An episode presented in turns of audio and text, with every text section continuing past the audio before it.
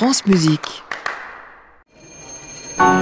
Posez, pointez, pliez, pas de boucler en tournant, trop de jambes sautées, le tour de promenade, dessus, dessous, et pas de rond de jambes sautées, tour de promenade, Danser.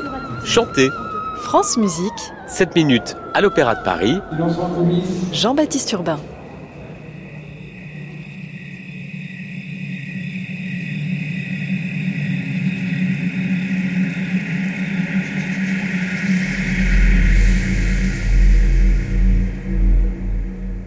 Dans l'obscurité, au son de ce souffle venu de profondeurs mystérieuses, une femme en robe jaune tourne sur elle-même, au ralenti, comme figée dans le temps. Dans un autre espace, un homme en costume bleu enchaîne des postures qui semblent s'adresser à quelqu'un. Une pulsation envahit l'espace, en même temps qu'un ensemble d'hommes et de femmes en noir accourt sur scène.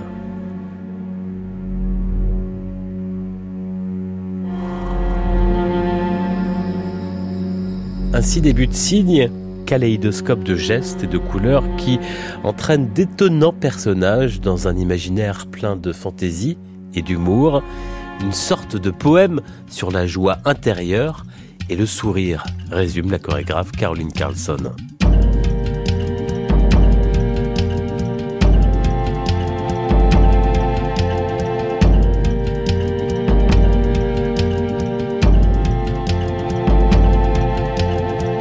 Née en 1943 à Oakland, en Californie, c'est d'abord à l'école du San Francisco Ballet qu'elle apprend la danse classique.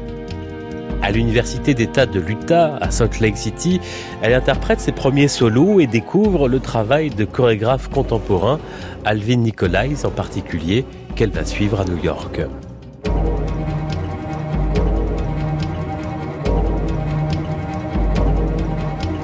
De ce maître, elle va retenir quatre grands principes pour la danse, le temps, l'espace, la forme et le mouvement perpétuel. Elle devient l'une de ses principales solistes et présente sa première création, Aux Balloons. On est en 1968, Caroline Carlson a 25 ans et elle va traverser l'océan Atlantique pour s'installer en France.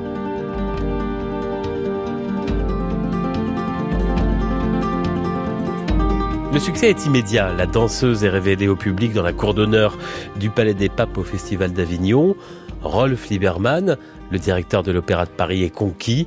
1973, au Palais Garnier, elle crée Density 25.5, hommage au compositeur Edgar Varèse. Son solo est un triomphe.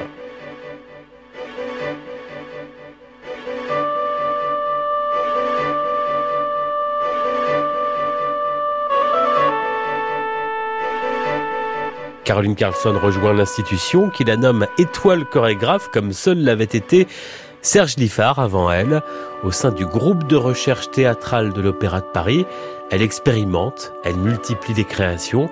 En 1980, pour le ballet Slow, Heavy and Blue, c'est la rencontre avec René Aubry. Entre le compositeur et la chorégraphe se noue alors une relation artistique majeure en même temps qu'une union conjugale.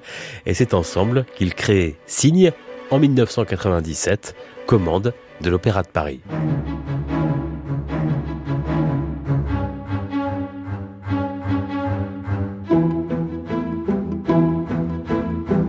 Caroline Carlson n'écrit pas les scènes, elle les dessine. À la recherche d'une réalité invisible, la danseuse chorégraphe, également poétesse et pratiquant la calligraphie, recherche dans ses créations la poésie visuelle et communique avec les éléments.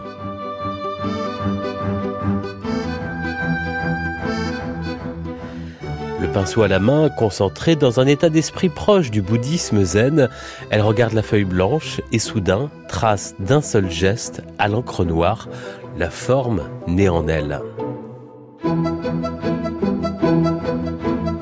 Pour Signe, le point de départ du processus créatif a été le décor avant la chorégraphie, avant la partition.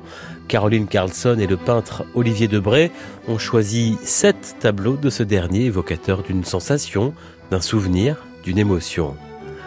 Transposés dans l'espace scénique, ils sont comme de véritables acteurs du spectacle, paysages abstraits et mobiles, dans lesquelles évoluent les danseurs.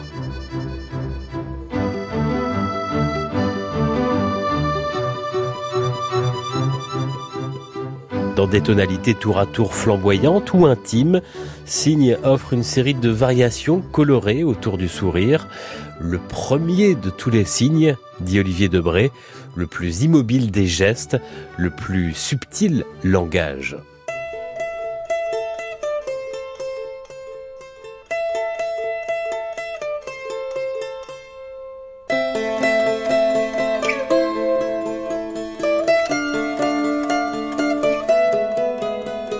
Pourquoi la danse est-elle si populaire s'interroge la chorégraphe américaine, naturalisée française et élue en 2020 à l'Académie des beaux-arts?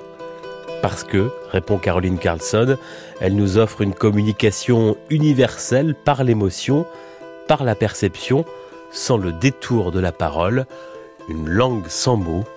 Voici la danse.